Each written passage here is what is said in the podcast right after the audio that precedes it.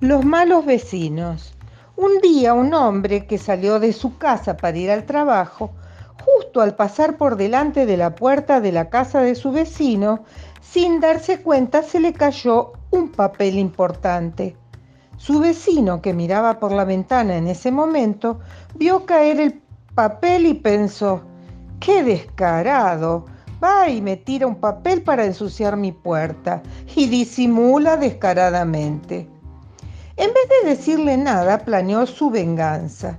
Por la noche vació su papelera junto a la puerta del primer vecino.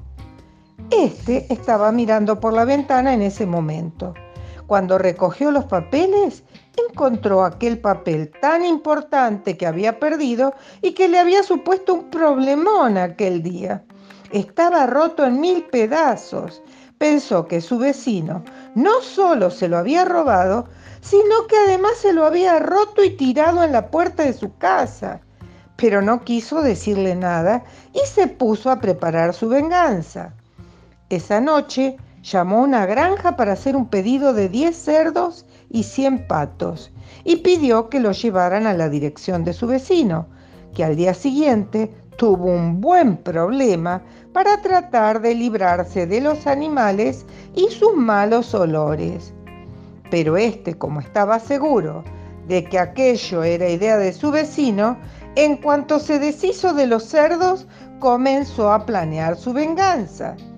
Y así uno y otro siguieron fastidiándose mutuamente, cada vez más exageradamente.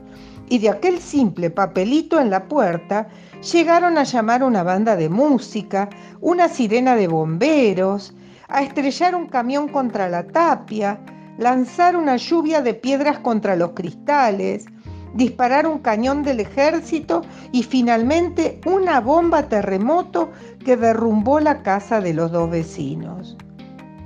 Ambos terminaron en el hospital y pasaron una buena temporada compartiendo habitación. Al principio no se dirigían la palabra pero un día, cansados del silencio, comenzaron a hablar. Con el tiempo se fueron haciendo amigos hasta que finalmente un día se atrevieron a hablar del incidente del papel. Entonces se dieron cuenta de que todo había sido una coincidencia y de que si la primera vez hubieran hablado claramente, en lugar de juzgar malas intenciones de sus vecinos se habrían dado cuenta de que todo había ocurrido por casualidad y ahora los dos tendrían su casa en pie. Y así fue, hablando como aquellos dos vecinos, terminaron siendo amigos, lo que le fue de gran ayuda para recuperarse de sus heridas y reconstruir sus maltrechas casas.